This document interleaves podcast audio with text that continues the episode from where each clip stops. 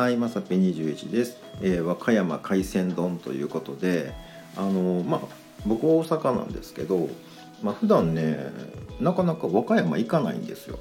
うん、なんかね京都とかね神戸とかは行くんですけど、あのあんまりね意外と和歌山行かへんな思ってね、で久しぶりにふらっと和歌山行ったんですよ。でまあ案の定ね、まあ、僕の YouTube とかね見たことある方は知ってると思うんですけど相変わらず無計画でなおかつ現地でスマホで調べもしないっていうね、うん、のでとりあえず和歌山へ行こうみたいなんで行ったんですよ。でどこ観光するとか全然決めてなくって、まあ、駅着いてからねとりあえずそやな、まあ、海鮮丼、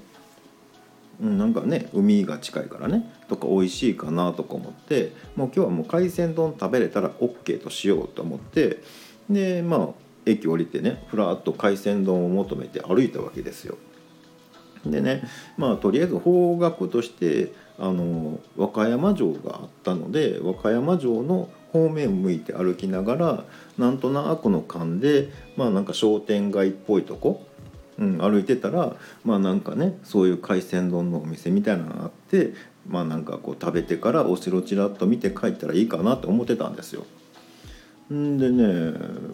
あのまあなんとなくの感じでね、まあ、それっぽいところにこうね通って和歌山城向いて歩いて行ってたらいやねもうシャッターがねあもうバッと閉まってますみたいなねもう多分ねお休みやったんやと思うんですけどえシャッター街じゃないかっていうね、うん、えちょっと待ってくださいっていう話ですよ。いやもう海鮮丼の口なってんねんけどそもそも店開いてないやんっていうね。うん、でとりあえずなんやかんや言いながら和歌山城にどんどんどんどん近づくわけですよね。で一個もなくってで空いてるところがねカレー屋さんとかねいや大阪にもあるしみたいなね。うん、でいやどうしようかなって思いつつね歩いてたらなんかもう和歌山城ついてしもたんですよ。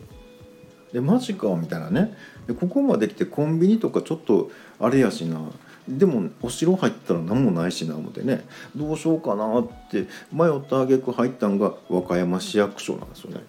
うんでたまたまねあの和歌山のその市役所にね14階かなんか、まあ、上の方にあの和歌山城が見えるレストランって書いてあってあもう海鮮丼いいわってとりあえずなんか食べようと思ってね、うん、でまあ一応ね和歌山城を見ながら食べれたってなったら、まあ、和歌山に来た甲斐があるなってなるじゃないですか。で行った行ってねなんかとりあえずなんかメニュー決めようかなって思ったらビュッフェ形式やって「あメニュー一択かい」みたいなね。うん、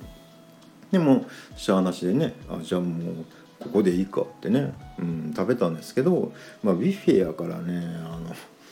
まあ、よくあるメニューなわけですよ。ね。まあ一応高野豆腐のなんちゃらはありましたけど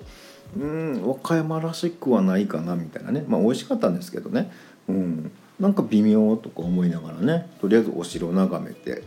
ね。まあ一応これは和歌山でしかできんことやからなみたいなね、うん、のであの食べてきました。でねまあその後ね近所うろうろうろうろしたんですけどどうしてもねあのシャッター街がねどういうことなんとかね、うん、思ったんですよ。でまあ和歌山って言えばねあの